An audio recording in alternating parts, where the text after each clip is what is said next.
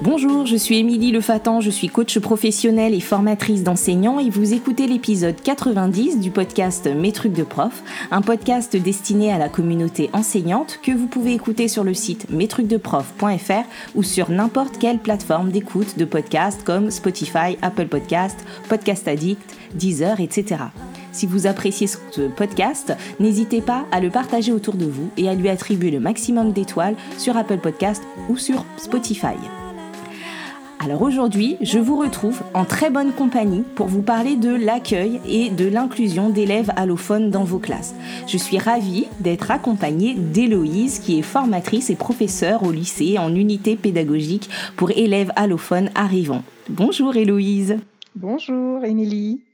Je suis vraiment contente depuis le temps qu'on a prévu de faire cet épisode, qu'on puisse enfin l'enregistrer c'est vrai. ça fait un moment qu'on en parlait. voilà, et eh ben, c'est chose faite. Alors, euh, est-ce qu'avant de commencer, tu pourrais euh, dire à nos auditeurs et auditrices euh, qui tu es et nous révéler un peu ton parcours? Alors, je vais essayer de faire simple parce que, comme tu l'as mentionné, je suis enseignante en UPE2A et je suis également formatrice académique. Euh, donc à l'origine, je suis PLP lettres histoire. Euh, je vais faire ma 20e rentrée là euh, dans quelques jours. En 2009, j'ai passé la certification complémentaire français langue seconde puisque finalement dès le début, j'ai accueilli dans mes classes des élèves soit qui étaient passés à l'origine, les UPE2A étaient des classes d'accueil, donc étaient passés par une classe d'accueil, ou des élèves qui étaient directement inclus dans ma classe, donc en classe ordinaire. Et c'est finalement euh, élèves, l'accueil de ces élèves qui m'a un peu bousculé, qui m'a dit, qui m'a fait me dire, euh, voilà, il faut que j'adapte mes pratiques pour euh, finalement accompagner l'ensemble des élèves de ma classe. Et grâce aux formations, dans le cadre du plan académique de formation, j'ai découvert la certification complémentaire français langue seconde que j'ai donc passée en 2009. et la même année, donc en septembre, je suis devenue donc coordonnatrice d'une UPE2A, euh, alors qu'à l'époque ne s'appelait pas encore UPE2A, qui était une classe d'accueil. En 2013, euh, grâce à mes fonctions de cordeau, euh, j'ai intégré donc des groupes de réflexion et de production pédagogique au CASNAV, ce qui m'a permis de réfléchir avec mes collègues justement sur la création de séances et de séquences à destination des élèves allophones. En 2014, j'ai poursuivi. On m'a proposé de devenir professeur testeur au CIO. Euh, donc, euh, j'y reviendrai par la suite, mais euh, l'idée étant ici de faire passer des tests de positionnement pour les élèves justement qui arrivent de l'étranger et voir dans quelle mesure en fait les compétences qu'ils ont acquises dans leur parcours scolaire va leur permettre d'intégrer directement une classe ordinaire ou est-ce qu'il y a une nécessité à intégrer une UPE2A. en 2019, j'ai passé donc le CAFA. En 2021, je suis devenue formatrice académique. Euh, euh, avec euh, notamment des thématiques de travail autour de la maîtrise de la langue, donc pas spécifiquement ciblées pour les élèves allophones, mais plus généralement pour l'accompagnement des élèves et notamment les élèves les plus en difficulté scolaire. Mais forcément, hein, quand on parle de maîtrise de la langue, on pense aussi, enfin très souvent aux élèves allophones, mais pas que. J'ai continuer. En tout cas, j'essaie toujours de, me former. En 2021, j'ai passé un diplôme universitaire en neuroéducation. Et euh, à partir de la rentrée 2022, je deviens euh, également euh, coordonnatrice du groupe académique maîtrise de la langue.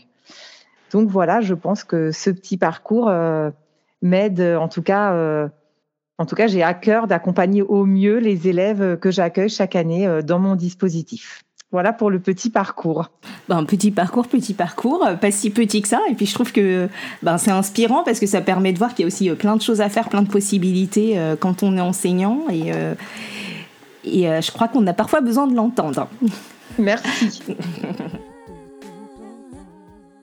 Alors, ben, en fait, des élèves allophones, euh, on définira le terme dans l'épisode, on peut toutes et tous en accueillir dans nos classes. Donc, ils peuvent être pris en charge euh, par un dispositif euh, UPE2A, comme l'a évoqué Héloïse, mais la, la, scolarisation dans des classes dites ordinaires, en fin de compte, c'est quand même la règle.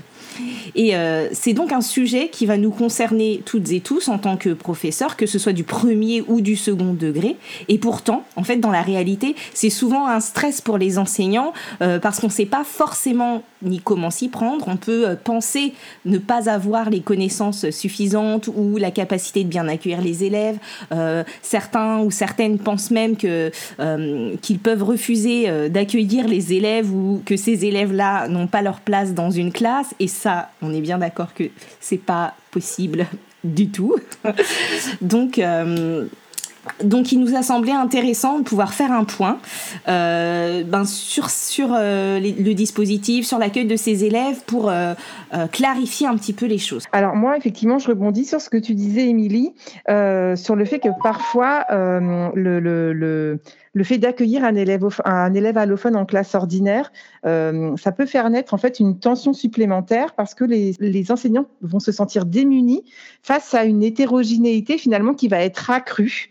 Et euh, cette tension peut faire naître des maladresses euh, chez les enseignants et puis aussi euh, un ressenti peut-être vis-à-vis, enfin, que vont ressentir notamment ces élèves allophones. Je pense aussi qu'il y a peut-être, et là je ne jette pas du tout la pierre à mes collègues, hein, une méconnaissance en fait des textes officiels puisqu'effectivement, euh, l'accueil des élèves allophones est régi enfin par un BO du 11 octobre, qui date du 11 octobre 2012. Et donc, c'est un texte, en fait, finalement, qui qui peut être euh, pour euh, les enseignants euh, un repère, puisqu'en fait, il va, il encadre vraiment la création des dispositifs UPE2A. il donne aussi largement des connaissances sur finalement l'accueil que doit réserver l'école à ces élèves qui sont nouvellement arrivés sur le territoire. Et comme ce texte est méconnu, notamment de, des collègues de classe ordinaire, on, voilà, c'est dommage parce que il est il est porteur de, d'un encadrement qui pourrait aussi aider euh, les collègues au moment en fait où ils accueillent les collègues, euh, les collègues pardon, où ils accueillent les élèves en classe ordinaire. Oui, tu as tout à fait raison. Euh, cette méconnaissance, du coup, elle engendre parfois des situations un peu complexes ou compliquées, soit émotionnellement, soit professionnellement. Et donc là, notre objectif finalement à nous dans cet épisode, c'est vraiment qu'à travers cet épisode, on puisse permettre aux enseignants qui écoutent de mieux comprendre du coup les élèves allophones, euh, d'éventuellement changer de regard euh, sur, euh, sur ces élèves-là, de dissiper du coup les croyances et les clichés qui peuvent être répandus, et à la fois d'essayer de donner des billes un peu concrètes ou en tout cas des, des, des, outils de compréhension pour pouvoir accompagner et accueillir au mieux ces élèves-là, et enfin ben, de pouvoir rassurer, comme tu as commencé à le faire, euh, les enseignants sur leur capacité à pouvoir accueillir euh, les élèves allophones et euh, peut-être sortir de, de, nos pensées, de nos craintes, de se dire que, ben, que ça va être du, du travail en plus, qu'il faut tout reprendre, qu'on n'en est pas capable ou qu'on n'en a pas les compétences, etc. Mais de rassurer les enseignants sur la capacité, leur capacité professionnelle à pouvoir accueillir ces élèves-là. Tout à fait, je partage.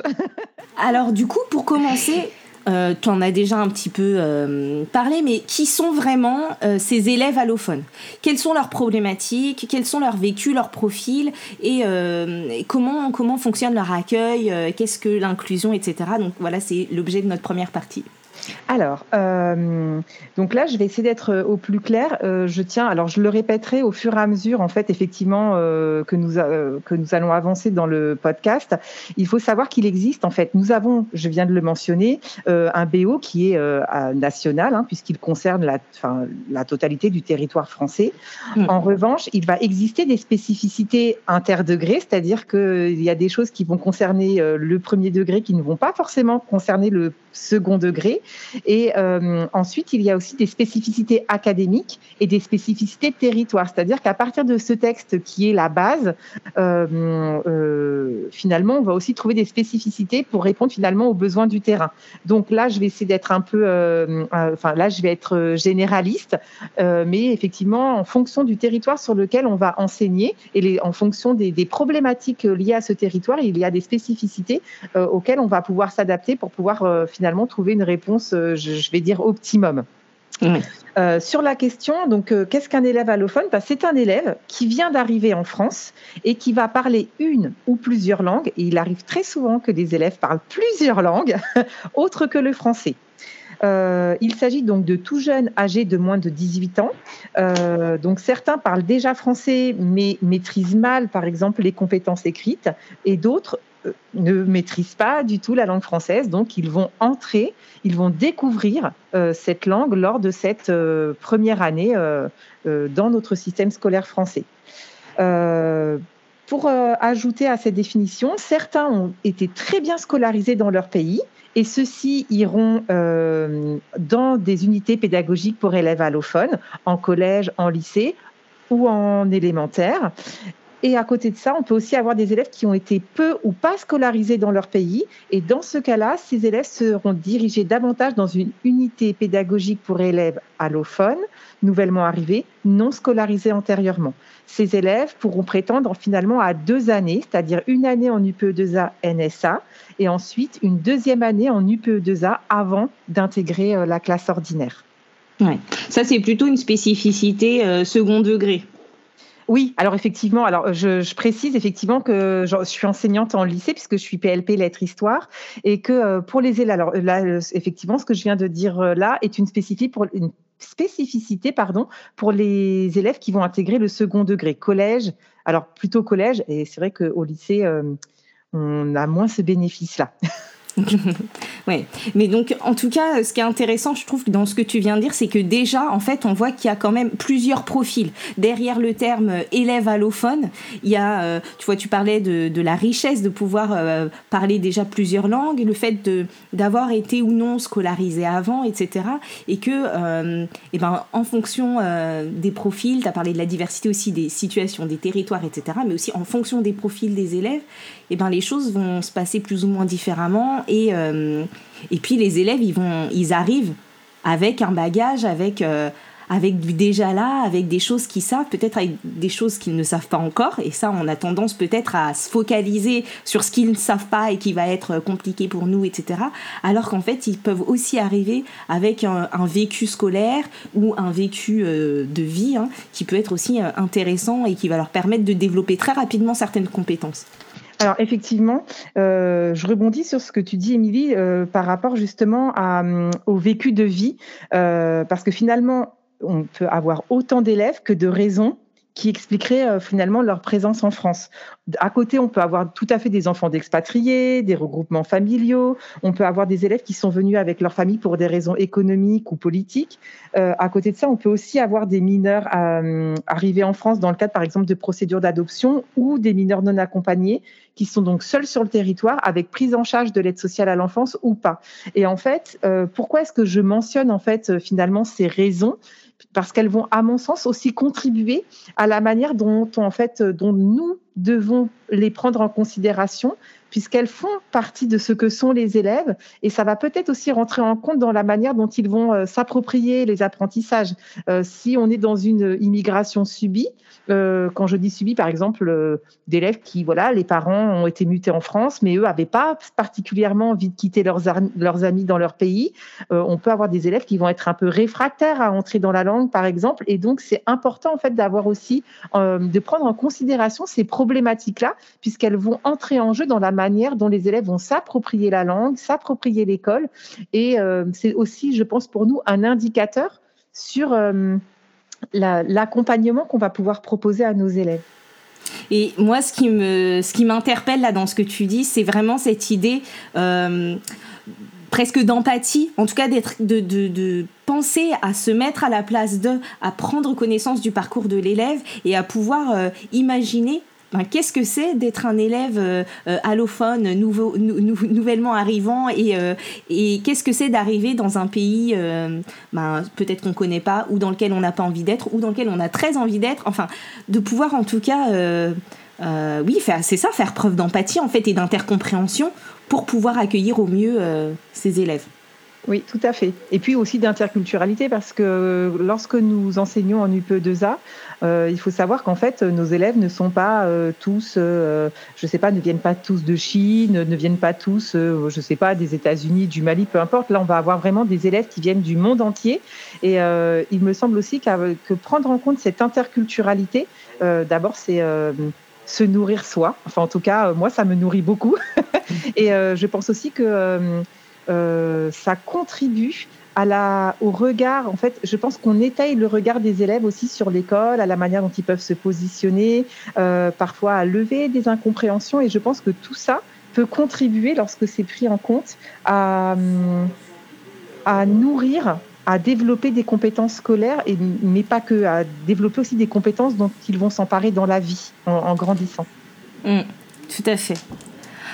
Alors si on, si on parle un peu plus de leur accueil et de l'inclusion euh, concrètement, en fait, euh, comment fonctionne euh, l'accueil des élèves allophones et qu'est-ce que c'est l'inclusion? Enfin, qu'est-ce qu'on entend par inclusion dans notre système scolaire?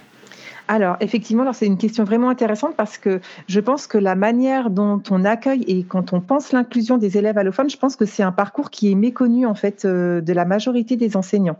Euh, les élèves qui sont en âge d'être scolarisés en élémentaire vont se rendre dans leur mairie et euh, il faut savoir que donc la mairie est tenue de scolariser ses enfants. Donc là, les parents se rendent dans leur mairie, font, enfin, voilà. Ils présentent obligation scolaire. Euh. Obligation scolaire. En revanche, pour les enfants qui sont âgés entre 11 et 18 ans, euh, les enfants vont être dans l'obligation de passer des tests de positionnement. Alors, dans les textes, en fait, ces tests de positionnement et dans une majorité d'académies, ces tests sont passés euh, au sein du CASNAV, donc qui est le centre académique pour la scolarisation des nouveaux arrivants et des enfants du voyage. Mais il faut savoir que dans certaines académies, ces tests peuvent aussi être euh, passés au sein des CIO, les centres d'information et d'orientation, ce qui est notamment le cas, par exemple, dans l'académie de Créteil. Alors, comment se... Alors, quel test Parce que quand on parle de test, on dit mais comment, quel test on peut faire passer à des élèves qui parlent euh, tous des langues différentes? Alors, on va faire passer des tests de mathématiques, euh, un petit test de français. Alors après, on prend en considération en fait, euh, est-ce que l'élève est complètement non francophone? Est-ce que l'élève vient d'un pays francophone? Et euh, dans ce cas, pour les élèves francophones, on va regarder en fait l'âge de l'élève. Est-ce qu'on lui fait passer le test collège ou le test lycée? Et pour les élèves non francophones, c'est un petit test finalement où il y a un tout petit texte où l'élève va devoir mettre en corrélation des mots, des images, etc. Finalement, le test non francophone est plus enfin, permet davantage de mesurer une certaine, je vais dire, dextérité avec le document scolaire finalement. C'est pas mmh. euh, tant la langue que euh, est-ce que l'élève est complètement décontenancé quand il est face à un texte, à des images, des mots, euh, savoir relier. donc c'est pas, enfin, effectivement il y a la langue, mais il y a finalement aussi cette cette capacité à être autonome face au support scolaire. C'est finalement ce que aussi mesure le test non francophone. Parfois, on peut leur faire aussi passer des tests en anglais. Et euh, dans certains Ou, CIO, il y a aussi la possibilité de faire passer des tests de lecture en langue d'origine des élèves. Alors, vous allez me dire, bien sûr, que le professeur testeur ne parle pas 50 euh, langues. en revanche, on va être en mesure, euh, notamment, d'évaluer la fluence. Parce qu'un élève qui annonce dans sa langue, c'est tout à fait audible, même lorsque nous ne parlons pas la langue. Tout à fait. Effectivement, euh, euh, on peut euh, faire passer ce test, ce, test de lecture aux élèves dans leur langue d'origine. bien évidemment, ces tests ne sont pas notés. En fait, euh, ce qui nous intéresse ici, ça va surtout d'être évaluer les compétences acquises par les élèves et d'évaluer si elles sont finalement suffisamment développées pour intégrer directement la classe ordinaire ou est-ce qu'il va y avoir une nécessité à passer par l'UPE2A parce que effectivement le niveau de français euh, est, euh, et en est à son balbutiement. Et là, il y a eu quand même une nécessité à accompagner l'élève dans l'acquisition de la langue. Et puis, pour les élèves qui ont été non scolarisés antérieurement, il va aussi falloir construire des compétences scolaires d'autonomie, euh, savoir lire un emploi du temps, enfin voilà, développer des compétences scolaires autres que des compétences langagières. D'accord. Et euh, en termes de, du coup euh, d'inclusion, on dit UPE2A, il y a le, U c'est unité, c'est pas classe. Exactement. Donc, du coup, qu'est-ce que, qu'est-ce que ça signifie, qu'est-ce que ça implique dans le fonctionnement de cette unité par rapport aux classes en termes d'inclusion? Alors, euh, tu soulignes quelque chose d'extrêmement important, Émilie, puisque effectivement, je le mentionnais au début du podcast. À l'origine, en fait, nous étions des classes d'accueil. Et donc là, euh, dans classe d'accueil, vous avez le mot classe avec une structure euh, plus traditionnelle. avec le BO de 2012, en fait, est apparu l'acronyme UPE2A. Et en fait, ce, ce changement d'acronyme de CLA à UPE2A, il est sémantique, puisque en fait, nous sommes passés d'une classe à à une unité pédagogique, c'est-à-dire on est un dispositif. Et dans ce dispositif, finalement, il y a une vocation à l'ouverture. Donc, euh, cette ouverture, elle passe par l'inclusion scolaire. Donc, je répète rapidement ce que ce que c'est que l'inclusion scolaire. C'est une démarche finalement dont l'objectif va être de rendre accessible l'école ordinaire à tous les enfants. Et donc, elle va mettre l'accent sur l'adaptation à l'environnement scolaire ordinaire pour permettre l'accueil des élèves à besoins particuliers. Euh, bien évidemment, donc là, les élèves allophones sont des élèves à besoins particuliers. Ça peut être le cas d'élèves aussi euh, porteurs de handicap, en grande difficulté scolaire. Enfin, voilà, une variété. Euh, quand on parle d'élèves à besoins particuliers, c'est vaste. Mais en tout cas, l'idée d'inclure les élèves allophones, il y a vraiment l'idée donc de, de mettre en place tout un environnement qui va favoriser l'inclusion en classe ordinaire. Euh, cette inclusion, donc, elle va exister euh, avec des spécificités. Là, je, le, je redis, euh, je, réitère mon propos de tout à l'heure, des spécificités interdegrés, puisque par exemple dans le premier degré, l'UPE2A, en fait, ça, si je ne dis pas, en tout cas dans l'académie de Créteil, ce sont des heures dédiées. mais l'élève, en fait, est en classe ordinaire. Oui. par contre, on va lui dédier des heures spécifiques euh, pour travailler avec les élèves allophones de son district, de son école, enfin peu importe, en tout cas des heures spécifiques dans lesquelles on va spécifiquement travailler le français.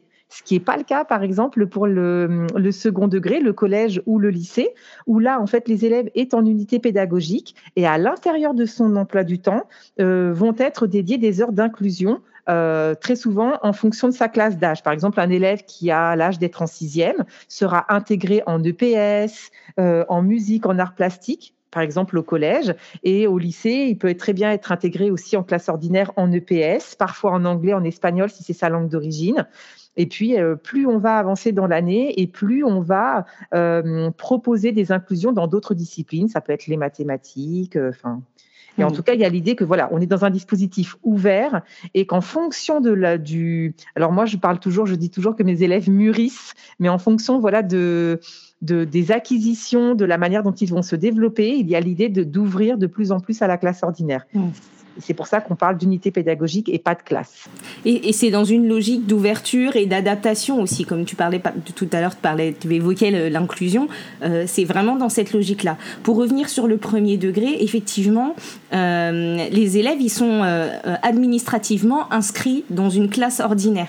Et ça, c'est important de le préciser parce que je pense que le passif décline parce qu'avant, bah, autant c'était des clas dans le second degré, dans le premier degré, on avait des cleans qui étaient des classes d'initiation euh, fait que ben, parfois on a encore du mal, malgré les années, hein, parce que ça fait quand même euh, dix 10 ans, hein, le BO de 2012, mais que malgré les années, euh, on a quand même encore cette idée que l'élève, il est dans sa classe de clean, qui est bon, du coup dans son UPE 2A, et que de temps en temps, on l'accepte un petit peu dans une autre classe. Alors que non, en fait, l'élève, il fait partie d'un groupe classe ordinaire dans le premier degré, et que, comme tu le disais, il va aller dans son unité, euh, enfin dans son UPE2A, avec euh, Spark Reno pour travailler euh, la, langue, la langue française. Donc ça, c'est important de dire que c'est pas une faveur en fait qu'on fait à l'enseignant du PE2A que d'accepter un élève dans sa classe, etc. C'est la règle en fait. C'est notre élève. C'est pas un élève du PE2A. C'est notre élève au même titre que les autres. Et je crois qu'en termes d'accueil, c'est la première des choses à prendre conscience. Tout à fait. Et puis après, je tiens aussi à rappeler que c'est un droit. Enfin, pour le coup, c'est la loi et c'est un droit pour l'élève en fait d'être inclus en classe ordinaire et c'est un droit euh, que, possède l'élève justement d'être accompagné euh, justement dans, euh, enfin, dans ce parcours scolaire en fait finalement puisque mmh. quand il arrive, comme, enfin, comme pour tous les élèves, en fait, euh, notre, notre rôle, c'est de l'accompagner dans les apprentissages et que l'inclusion, en fait, elle est censée justement accompagner l'élève de manière progressive pour qu'il puisse se sentir dans un espace suffisamment sécurisé ensuite pour apprendre en classe ordinaire. Et donc, l'inclusion, elle a vraiment vocation à, accompagner l'élève. Et effectivement, mm. on ne rend pas service aux collègues euh, du, enfin, au cordeau du dispositif. Euh, euh, c'est le droit de l'élève. C'est ça. Et, je crois que quand on met tout ça en corrélation, ça va contribuer, enfin quand on prend conscience de ça déjà, quand on est dans, cet état d'esprit de ben, c'est mon élève, quelque part je l'accueille, mais en fait c'est mon élève donc je me dois de l'accueillir. Et, et qu'on remet aussi en perspective ce qu'on a évoqué tout à l'heure, c'est-à-dire ben, les différents profils, le vécu de l'élève, etc., et ben, ça va avoir un impact sur notre posture d'accueil en tant qu'enseignant, sur euh, comment on accueille cet élève, euh, sur le fait de, ben, quand... Euh, l'élève, quand l'élève part dans son, dans son unité et revient dans sa classe, dans le premier degré, ben, qui, que, voilà, qui est un dialogue, peut-être il peut y avoir un dialogue à un moment donné, un échange en tout cas sur ce qui s'est produit, et que ce soit pas euh, comment dire ça? Que, enfin voilà, que l'élève se sente aussi euh, appartenir à cette classe, qu'il ait un sentiment d'appartenance au, groupe classe et qu'il soit pas juste un électron libre qui se balade d'unité en classe, de classe en unité, qu'il ait sa place à part entière et puis qu'il ait une place parmi les autres. Oui, tout à fait. Je pense qu'il y a vraiment euh, une, enfin, de toute façon, les élèves allophones se rendent bien compte, enfin, quand ils ont une langue différente euh, du français, de la nécessité, d'apprendre la langue française, euh, notamment pour, euh, pour apprendre dans le cadre scolaire. Mais je pense aussi qu'il y a, enfin, tu parlais de, de cet accueil, je pense que c'est très, très important que les élèves se sentent acceptés pour ce qu'il est, avec ce qu'il est, avec sa ligne de départ finalement dans les apprentissages, puisque on sait que pour pouvoir apprendre, il faut être dans un espace suffisamment sécurisé, sécurisé pour s'autoriser l'erreur, pour euh, pour euh, oser se lancer. Et euh, effectivement, c'est vraiment déterminant quand l'élève se dit voilà, j'ai ma place à part entière, c'est ma classe. Et en même temps, en fait, j'ai la possibilité, voilà, de faire un pont, d'aller en fait avec les autres élèves allophones pour pouvoir développer la langue française, mais en même temps, j'appartiens à un groupe classe. Voilà, les autres élèves sont mes pères et on, a, on évolue ensemble. Ça, c'est important. Vraiment, ce, je, plus sois, je valide. Alors, euh, je, voudrais, pour finir, juste, euh, justement, parler du rôle de l'UPE2A. Euh, donc, le rôle de l'UPE2A, c'est vraiment d'accompagner les élèves dans les acquisitions de compétences langagières dans toutes les disciplines. Et euh, si, parce que là, finalement, euh, là, alors pour le premier degré, je pense que pour nos collègues, finalement, euh, c'est, il y a quelque chose qui coule un peu de source. Dans le second degré, comme on est chacun sa discipline, hein, professeur de lettres, professeur de maths, de PS, etc. il faut savoir que euh, l'apprentissage de la langue française n'est pas l'apanage du professeur de lettres, mais bien l'apanage de euh, l'ensemble des collègues, toutes disciplines confondues, puisque le vocabulaire utilisé par le collègue de maths sciences ne sera jamais utilisé par le collègue de lettres, et que donc finalement, à, son niveau, nous sommes tous les enseignants de français de notre discipline. Et il faut vraiment insister sur ce fait-là, c'est qu'on est sur le développement de compétences langagières euh, disciplinaires aussi. Ouais. ouais c'est hyper intéressant parce que là, en fait, par le prisme de l'élève allophone, on va toucher quelque chose d'un peu plus large. C'est-à-dire que dans l'enseignement du lexique, hein, euh, euh, on peut l'évoquer rapidement, mais il y a souvent le constat euh, de les élèves manquent de vocabulaire, etc. Et ben oui, en effet, en termes, c'est, enfin, c'est même pas seulement euh, que pour les élèves, les élèves allophones. Quand tu dis, euh, j'adore ta phrase, on est tous l'enseignant de français de notre discipline. Euh, ben, c'est important de pouvoir faire du lien et de pouvoir travailler les compétences en maîtrise de la langue partout et tout le temps. Et ça va prendre encore plus de sens là pour les élèves allophones, de se dire que oui, et eh ben finalement mon élève allophone là en maths, il a aussi du vocabulaire à apprendre spécifique, que là en EPS aussi, en technologie, etc. Et euh, euh, pour rebondir sur ce que tu dis, Émilie, c'est que euh, je pense que quand on accueille des élèves allophones, finalement, de fait, ça, hum, très, ça va très probablement modifier nos pratiques, mais au bénéfice de tous les élèves finalement. Puisque en fait finalement ce, ce, le petit prisme induit par, par cet accueil enfin par cet élève avec des compétences et une langue différente, et d'ailleurs des compétences pas forcément différentes, on, on, pourrait y revenir, mais en tout cas avec cette langue différente va nous permettre finalement d'accompagner, par exemple, des élèves qui peuvent être en difficulté scolaire. Et donc, avec des problématiques différentes, on peut réfléchir à, à, à proposer un accompagnement qui sera au bénéfice de tous les élèves. Et d'ailleurs, même des élèves qui sont en réussite scolaire avec des modalités de travail différentes. Enfin, bon, en tout cas, euh, voilà, c'est. Quand on accueille des élèves allophones, je pense vraiment que euh, au début, ça peut être euh, un grand impressionnant, stress, impressionnant. se sent, enfin, on se dit oh là là, je suis face à mes limites en termes de compétences professionnelles, et en même temps, je pense que ça peut aussi construire, ou en tout cas continuer, continuer de nourrir nos, nos gestes, nos étayages, nos guidages auprès de nos élèves. Oui, c'est tous nos élèves. Exactement. Euh, est-ce qu'on évoque euh, quelques idées reçues ou fausses sur euh, l'accueil des élèves allophones Oui, bien sûr. Alors, en fait, je, vais, je vais en à titre personnel, je vais, vous parler de deux idées reçues qui me semblent assez prégnantes, en tout cas qui reviennent en tout cas au moment où moi je propose des formations. Euh, la première, c'est que euh, lorsque nous sommes face à un élève qui est complètement euh, débutant en langue française, donc qui a un niveau A1. Alors, j'y ai pas fait référence, mais vous savez qu'en France et d'ailleurs en Europe, nous sommes régis par le CECRL, qui est le cadre européen de référence pour les langues et qui va permettre d'évaluer finalement le, le, niveau de maîtrise dans une langue étrangère. Et euh, là, pour nos élèves, la langue française est une langue étrangère. Et donc, pour, euh, euh, pour accompagner nos élèves, on peut se référer au CECRL. Donc, quand on est face à un élève qui a le niveau le plus petit, le niveau débutant A1, un certain nombre de collègues s'imaginent que finalement, ça va être un frein à l'orientation, un frein à la réussite scolaire, alors qu'en réalité, pas du tout.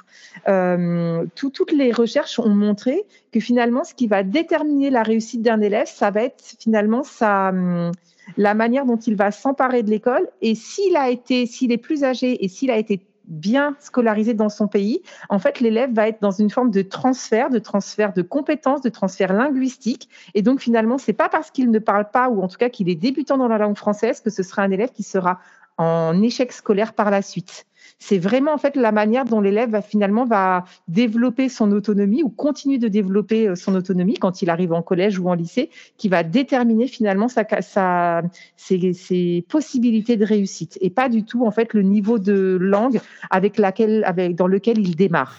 Oui. Ça me fait penser, moi, euh, du coup, peut-être par rapport à mon vécu dans le premier degré, euh, à peut-être cette idée fausse que tant que l'élève ne parle pas français, il n'est pas capable de. Et, et, et, il m'est déjà arrivé d'aller dans des classes où finalement l'élève du PE2A, et eh ben quand on passe euh, euh, dans certains euh, domaines que l'enseignant imagine que l'élève n'est pas en mesure de faire, où il va avoir ben, autre chose à faire, autre chose, voire un coloriage, etc. Et donc en fait de prendre conscience de ça, c'est important de se dire ben, en fait c'est pas parce que l'élève ne parle pas la langue, en fait, qu'il ne peut pas travailler la compétence. Et il y a toujours des adaptations euh, euh, à, imaginer. Et puis l'élève, comme tu disais, euh, quand il est capable de transférer, parfois, même sans explication parlée, langagière, en fait, va réussir à comprendre ce qui est attendu, à avancer, etc. Et que on n'est pas forcément en échec sur toutes les compétences, comme tu le disais, parce que on maîtrise pas la langue. Tout à fait. Je, partage euh, complètement. Après, on y reviendra peut-être si on fait référence euh, à des ressources euh, sur justement des gestes professionnels qu'il est possible de proposer aux élèves, et notamment des élèves qui sont de niveau A1 et qui se retrouvent à être en classe ordinaire. la deuxième idée fausse, c'est que parfois on entend que les élèves de donc des élèves allophones qui se retrouvent en classe ordinaire et parfois même en UPE2A, c'est aussi des choses que j'ai pu entendre, sont des élèves qui sont qui sont démotivés ou qui semblent fatigués. Alors moi, en fait, je voudrais juste inviter euh, nos auditeurs à vivre une petite expérience humaine, euh, celle d'évoluer une journée complète dans un bain linguistique qui est différent du leur, où euh, finalement on s'adresserait à eux sur des sujets divers et variés. on leur poserait des questions sur leur propre vie, l'état civil, et en même temps, à côté de ça, lors d'après, on leur parle de physique-chimie, et puis lors d'après, d'un, je sais pas, d'un sujet d'histoire, et tout ça dans une langue en fait qu'ils ne maîtrisent absolument pas. En fait, c'est pas vraiment de la démotivation, c'est que on, est parfois effectivement dans des décrochages temporaires normaux euh, qui peuvent être aussi liés à une forme de surcharge cognitive, puisque quand en fait on est euh, toute la journée euh, à sur sollicité quoi. Exactement. Et puis sur sollicité. Euh, dans des domaines qui sont extrêmement variés et dont euh, finalement la, spécificité langagière euh, est, une difficulté supplémentaire parce que là finalement il faut pas aussi oublier qu'à l'école, euh, le langage de l'école n'est pas le langage de, la vie, de la vie courante. C'est aussi un, nous sommes aussi dans des, dans des usages langagers qui sont très particuliers et que lorsque l'élève entre dans la langue, parfois, en fait, ce qui peut être, euh, ce qui peut paraître comme de la démotivation ou une espèce de fatigue, en fait, je pense qu'on est dans un décrochage normal, humain, et que euh, finalement, c'est pour peut-être, je pense, faire aussi un peu baisser cette surcharge cognitive qui peut être extrêmement forte en sachant, et là, je ne parle que de, enfin, d'apprentissage, euh, qu'on est aussi dans de, de l'humain, on est dans des émotions, enfin, voilà, là, l'élève, il va, l'élève va devoir gérer un certain nombre de choses qui sont finalement importantes et euh, ce qui peut paraître sur le moment comme de la démotivation, quand on prend un peu de recul et on se dit, alors moi, si j'allais en Chine et que tout de suite maintenant on me demande de suivre un cours de physique chimie en chinois, je suis pas sûre que moi-même, je ne serais pas au bout de 10 minutes en, décrochage ou en surcharge cognitive. Et puis, euh, soit dit en passant, euh, nous, euh, même en, en français, quand on nous parle pendant plus de 40 minutes d'un même sujet et qu'on n'y comprend rien, je pense qu'on a vite tendance à décrocher aussi. Tout à fait, tout à fait. En tout cas, moi, j'ai vécu cette petite expérience sur 3 euh, minutes 40 et vraiment, je, 3 minutes 40 où en fait, je devais écouter une personne qui parlait en finnois et euh, vraiment, au bout d'une minute, euh, moi-même, en fait, j'ai, enfin, cette expérience, elle, elle, a été très parlante pour moi et, et, je me suis dit, oh là là, en fait, nos élèves sont à l'école à minima 5-6 heures ou au moins euh, enfin des demi-journées euh, quand c'est le mercredi s'ils sont au collège ou au lycée. Euh, voilà, au bout d'une minute, je me suis dit et j'étais en mesure d'analyser en fait le pourquoi de mon décrochage et ensuite euh, d'être dans une démarche de euh, est-ce qu'il y a des mots transparents enfin voilà d'être aussi dans une démarche d'analyse et de comparaison de nos langues. Euh, il faut pas oublier que les élèves dans leur propre pays sont aussi en, en apprentissage de leur propre langue et que ils vont pas être en mesure de faire ce que nous euh, experts de notre langue pouvons faire si on décidait d'apprendre une langue à l'âge adulte par exemple. Tout Donc, voilà, fait c'est des petites choses auxquelles on ne pense pas forcément, euh, forcément quand on a 24 élèves devant soi on pense pas. Euh... Pense pas à ça parce qu'on est aussi euh, et c'est normal centré sur la globalité de ce qu'on doit enseigner, etc. Et là, je crois que à nouveau, ça va peut-être être le fil rouge de l'épisode, mais à nouveau, il y a cette idée de se mettre à la place d'eux et de, de changer de prisme, de changer de focale et de se dire ici, je voyais les choses de l'autre côté. C'est-à-dire que je, on les voit de notre point de vue d'enseignant et de ce que ça va nous demander comme adaptation, etc. Mais quand on change de regard et qu'on dit, ah ouais, et de l'autre côté, comment ça se passe? Si j'étais cet élève-là, comment il vit les choses? Euh, C'est hyper intéressant, je trouve, de, ben juste comme prise de conscience, quoi. Euh, tu as évoqué euh, les peut-être les idées de, bonnes pratiques ou en tout cas ce qui pourrait aider à, accueillir les élèves de niveau A1. Est-ce que tu peux nous en dire plus? Alors, en fait, euh, alors là, je vais vous parler euh, en fait de pratiques qui sont, euh, enfin, comment dire, je, ne vais pas parler de choses innovantes, mais euh, de choses en fait dont on nous parle et, je pense que peut-être certains collègues vont dire oh là là, on nous parle encore de ça, mais en même temps euh, de, ce que j'ai, des observations de classe que j'ai pu faire en allant voir mes collègues, de mes propres pratiques, des formations que j'ai pu suivre, euh, il m'a semblé quand même que les deux pratiques dont je vais vous parler sont propices au déplacement des élèves et en même temps à à comment dire euh, à mettre en place des choses, enfin en tout cas à rassurer les collègues sur les gestes enseignants, sur leurs propres gestes enseignants. Euh, la première chose, je voudrais vous parler du travail coopératif. Donc là maintenant, c'est, enfin là, quand on parle du travail coopératif, bien sûr, on, on, peut citer les, les, travaux de Sylvain Connac qui sont euh, enfin je vous invite à aller regarder. Euh, vous allez trouver euh, pléthore de, de, de, propositions. Il me semble ici que euh, le travail de groupe est vraiment porteur pour les élèves qui, qui vont notamment débuter dans la langue, parce qu'en fait, finalement, il y a une explicitation des démarches par les pairs, puisqu'en fait, ils sont aussi aidés euh, par, les, par les camarades de classe. Et en même temps, le, cette émulation de groupe font que on parlait d'espace sécurisant, euh, de, de, euh, de place dans le groupe. Je pense que travail en tout cas, développer le travail coopératif, c'est aussi développer un état d'esprit euh, au sein de nos classes et que euh, c'est aidant en fait pour les élèves euh, pour les élèves allophones. Je vais vous prendre un exemple un peu concret. moi, je suis très attachée au feedback en classe. Je pense que c'est c'est très très important pour les élèves. Finalement, se tromper ou ne pas réussir quelque chose, ce n'est pas grave.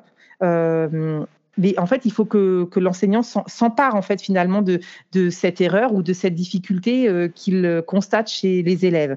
Euh, moi, j'ai mis en place avec mes élèves, en tout cas, je l'ai testé en classe ordinaire, en UPE2A, euh, la révision collaborative par les pairs et donc partir de ce que pour de ce qu'auraient produit les élèves, par exemple, et les faire verbaliser sur ce qui a fonctionné et pas fonctionné. Et là, en fait, plus on va par exemple pérenniser cette pratique de révision collaborative par les pairs, plus on va donner des patrons syntaxiques, par exemple, aux élèves qui sont débutants dans la langue. Et au fur et à mesure qu'on va avancer dans cette euh, proposition de feedback, plus en fait les élèves vont s'approprier du vocabulaire, du lexique et vont euh, finalement euh, avoir une possibilité de prise de conscience et d'explicitation de ce qui fonctionne et de ce qui ne fonctionne pas. Et quand ça ne fonctionne pas, finalement, ce qui est attendu et comment on peut remédier en fait à ce qui n'a pas fonctionné à l'erreur. Donc, mmh. euh, le moi, je suis, enfin, je crois beaucoup au travail coopératif.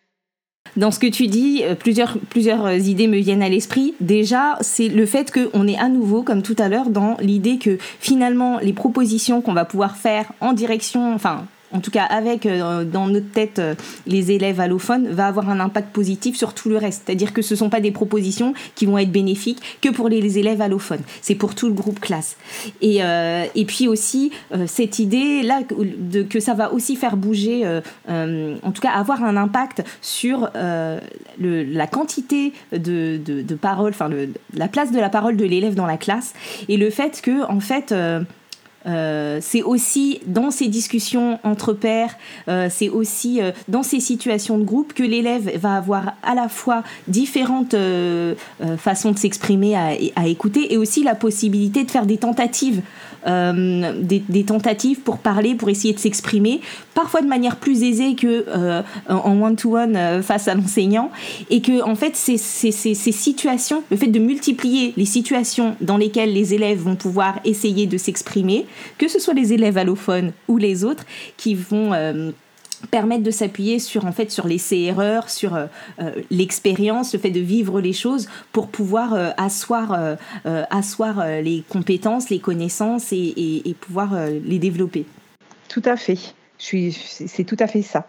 Sur la deuxième, euh, enfin, je vous parlais donc de deux, en tout cas de deux idées euh, de ressources.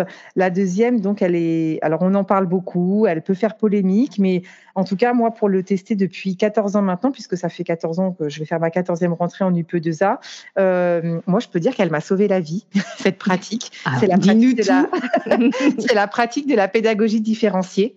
Euh, vraiment, en fait, bah, déjà, ça me permet euh, tout à l'heure, alors on peut extrapoler, euh, de pas, quand l'élève arrive dans ma classe, dire bon, bah alors en fait, on va faire du coloriage pour toi aujourd'hui parce que là, c'est un peu compliqué, le texte est un petit peu difficile, donc tu vas nous regarder. c'est aussi, en fait, moi, la pédagogie différenciée, elle m'a permis, enfin, moi, j'avais envie d'être ambitieuse, en fait, avec mes élèves. Euh, quelle que soit la ligne de départ. C'est-à-dire que tu arrives et qu'effectivement tu parles tamoul ou chinois ou qu'effectivement tu parles roumain ou portugais qui sont des langues plus proches de nous parce que ça aussi on n'y a pas fait référence. En fait, en fonction de la langue d'origine des élèves, on va avoir des élèves qui arrivent finalement avec des appétences langagières qui sont aussi liées à leur propre langue, puisque voilà, quand la langue est très proche, de, quand ce sont des langues latines, comme le roumain par exemple, en termes de construction syntaxique, l'élève va avoir des transferts plus aisés qu'un élève tamoul, euh, où voilà, le verbe il est à la fin, euh, y a pas, euh, le, verbe n'est pas conjugué, ce sont que des indicateurs de temps, où là effectivement il va y avoir un travail, euh, j'ai envie de dire un transfert intellectuel et langagé qui va être plus coûteux pour l'élève aussi. Mm. mais la pédagogie différenciée, ça m'a permis de me dire, bah voilà, je vais pas abandonner l'idée de l'ambition. Voilà, effectivement, mon élève, il est chinois, il parle chinois, il est sri lankais, il parle singalais ou tamoul, peu importe. En fait, eh ben voilà, je vais quand même euh, euh, oser euh, la littérature. et moi, je suis au lycée, donc en fait, forcément, l'année d'après, soit les élèves vont se retrouver en seconde et parfois même en première. Et, et de toute façon, le fait est, c'est qu'ils vont passer à un moment donné du français au bac. Et donc, c'est aussi voilà faire en sorte que mes élèves soient pas décontenancés quand ils se retrouvent face à un texte littéraire. Et puis euh, et, puis le, fait de leur dire aussi que euh, ils ont aussi appris des choses dans leur propre culture et leur propre langue et que ça va forcément, ça peut les aider aussi euh, à comprendre des choses différentes dans d'autres cultures. Et donc en fait la pédagogie différenciée, ça m'a permis justement voilà de de ne pas baisser les bras face à cette ambition. Et, euh, et, ça peut être, très, ça, ça, peut être, là, je vais prendre un exemple concret pour être un peu factuel pour euh, les auditeurs. Si on prend les écrits intermédiaires, ça va être en fonction euh, de, de, la langue de l'élève, de son niveau par rapport au euh, CE, CERL, de dire, bah voilà, je vais pas avoir les mêmes attentes euh, en fonction, par rapport à l'écrit que je demande sur un sujet ou un support que, que, nous aurions étudié. Je vais avoir des attentes différentes et puis je vais avancer. Je vais, cet écrit va être évolutif et euh, mes objectifs vont avancer en fonction de l'élève et en fonction de, du deuxième jet, du troisième jet, etc. Et ça, en fait, euh, c'est enfin, vraiment, moi, la pédagogie différentielle m'a vraiment, vraiment aidé euh, à, à, à, pouvoir prétendre toujours à l'ambition, en fait, avec mes élèves. Ben, je crois que ce qu'il y a derrière, j'avais fait un épisode sur la différenciation pédagogique et euh, les auditeurs et auditrices peuvent aller l'écouter si ça les intéresse. Mais l'idée qu'il y a derrière ça, c'est même une posture et un état d'esprit de se dire que et c'est ce qu'on évoquait tout à l'heure euh, avec les coloriages, c'est de se dire qu'en fait, euh, on n'est pas obligé d'éviter une compétence. C'est juste qu'on va adapter notre manière de l'amener, comme tu disais, à un certain moment notre niveau d'exigence, ou alléger en fait euh, ce qui, euh, ce qui fait défaut. Et là, vous, enfin, vous allez devoir euh, faire appel à votre créativité parce qu'évidemment il n'y a pas une réponse évidemment on va pas arriver avec ben c'est comme ça qu'il faut faire avec les élèves allophones c'est comme ça et pas autrement et ça marche avec tous les élèves non puisqu'on a vu depuis le début de l'épisode que il y avait une diversité de profils et de situations et de passés etc euh, tellement hétérogènes que euh, ben, qu'on va devoir euh, forcément s'adapter. Mais en tout cas, de ne pas renoncer, et je crois que c'est ce qu'il y avait, peut-être tu, tu, me confirmes ou pas Héloïse, mais derrière le terme d'ambition, c'est de ne pas renoncer de ne pas se dire d'emblée, de toute façon, l'élève, il n'en est pas capable. L'élève, il en est capable. En fait, on va, c'est à nous, euh, experts de la pédagogie, de trouver euh, les leviers euh, à actionner, de trouver les filets à mettre et de trouver aussi les choses à apporter à ce, moment-là en plus. Mais en tout cas, d'avoir cette, cette foi, hein, si j'ose dire, en, la c'est ça, en la capacité euh, de l'élève de, progresser et d'apprendre. Et donc de ne pas renoncer en tout cas euh, à certaines compétences et à se dire ben non c'est pas possible. C'est peut-être pas possible comme les autres élèves euh, francophones natifs qui, qui étudient cette compétence là en français depuis 4-5 ans de collège ou de lycée etc enfin bref de leur scolarité mais par contre c'est possible d'une certaine manière et, et de manière progressive Exactement. Moi, je pense que sur ce que tu dis, sur aussi la temporalité, c'est dire aux élèves, effectivement, peut-être que à ce moment-là, à l'instant T, tu n'es tu n'es pas en mesure de, de, de, faire exactement la même chose, mais en fait, les raisons, elles sont identifiées, mais ça ne veut pas dire que tu ne seras jamais capable de le faire. Et je pense que dans cette idée aussi de, de, de, proposer, tu disais de ne pas baisser les bras, c'est exactement ça, de dire, en fait, c'est j'ai aussi confiance en toi, dans ta capacité à en faire. C'est-à-dire le fait de, dire à, l'élève, en fait, moi, j'y crois. J'y crois et j'y crois parce que c'est toi. J'y crois parce que tu as des compétences, que tu sais faire des choses, que tu peux faire des choses.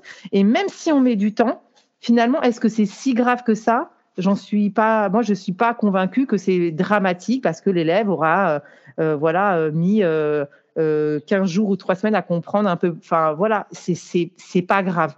Mais montrer aux élèves qu'on croit en eux, je pense que c'est aussi c'est aussi leur donner finalement des, des leur permettre d'avoir un propre regard sur ce qu'ils sont capables de faire. Et, je pense que c'est tellement important en fait de dire que nous on croit, on, on y croit. Ouais. Et euh, c'est tellement beau que je me dis que ça pourrait être euh, une belle conclusion euh, de cet épisode parce que ben, finalement c'est c'est peut-être ça les principaux messages en fait de notre propos, c'est de, ben, de croire en la capacité de, de, de ces élèves d'apprendre et de progresser et de voir surtout la, la richesse en fait de leur parcours. On l'a pas beaucoup évoqué, mais finalement Là où on voit d'abord un frein, en réalité, euh, en réalité, c'est une, une, vraie richesse de parler plusieurs langues, de d'avoir euh, euh, vu plusieurs choses, etc. Et et ouais, et de changer de regard sur, sur les élèves et sur la charge de travail qu'on s'imagine que ça représente, mais surtout d'aller voir aussi de leur côté ce qui se passe et ce que ça implique pour eux et les difficultés que eux peuvent rencontrer. Tout à fait. Alors moi, je vais pour, finir, euh, Émilie, je rebondis sur ce que tu dis euh, par rapport à des propositions un peu pragmatiques, parce qu'effectivement, au début, on l'a dit, ça peut être source de stress pour les collègues. Euh, sachez que sur les sites académiques, vous allez trouver les sites du CASNAV qui sont extrêmement fournis, puisque la majorité des CASNAV de toutes les académies proposent en fait des groupes de réflexion et de production pédagogique, et que en fait, sur les sites académiques, vous allez trouver des propositions pédagogiques un peu abouties, alors pas forcément du clé en main. Parfois oui, parfois euh, voilà, parfois on est sur euh, euh, des propositions d'expérience, mais en tout cas des choses où vous avez des collègues qui ont essayé de réfléchir avec des objectifs précis, avec le travail de, de, des compétences du lire, dire, écrire. Et donc sur les, vraiment j'invite les auditeurs à aller voir les sites académiques qui sont assez bien fournis. je pense aussi aux Padlets qui sont proposés notamment dans l'académie de Toulouse, qui est une mine, un trésor, où par exemple le Padlet de Pascal Jalra, qui est une formatrice du CASNAV de l'Académie de Créteil, où en fait, euh, elle partage la totalité des ressources euh, qui sont créées dans les cadres des GRP euh, qu'elle coordonne. Et puis, ne pas hésiter aussi à utiliser les, les, atouts du numérique, comme par exemple des logiciels comme Tout Couleur, Disvocal, Astread ou Balado, où on travaille, on peut notamment travailler les compétences de lecture, les compétences orales, où on peut enregistrer les élèves. Euh, vraiment, moi, je suis. Enfin, de toute façon, je pense que la classe est euh, le meilleur laboratoire d'expérience qu'on puisse avoir sur Terre et que euh, il faut. Enfin, on parle de tentatives pour des élèves, mais je pense que nous aussi, en fait. il faut que nous soyons les premiers modèles de nos élèves et que nous aussi, nous, nous osions la tentative. Parfois, ça fonctionnera, parfois, ça fonctionnera moins bien. Et en même temps, quand ça fonctionne moins bien, ben, c'est comme pour tous les apprenants ça permet aussi de rebondir et de, de faire de et d'apprendre. Voilà, de plus belles propositions par la suite. Bah c'est super. Écoutez Louise, je suis euh, ravie de tout ce qui est sorti de notre échange et, euh, et de la manière dont euh, on a pu échanger sur le sujet. J'espère que le, les principaux messages passeront en tout cas. on a été bavarde, mais en même temps le sujet était tellement intéressant qu'il aurait été difficile de faire autrement. Bah en tout cas moi je te remercie de cette visibilité que tu tu offres euh, euh, de parler des élèves allophones. Voilà, je, dis aux collègues, euh, gardez espoir, gardez le feu sacré. Je suis sûre que tout va bien se passer. Super. Si vous avez apprécié cet épisode, n'hésitez pas à le partager autour de vous en salle des profs et à venir éventuellement laisser un petit commentaire sur le site mestrucsdeprof.fr ou sur les réseaux sociaux. Je vous retrouve bientôt avec un nouvel épisode et d'ici là, prenez soin de vous. Bye bye.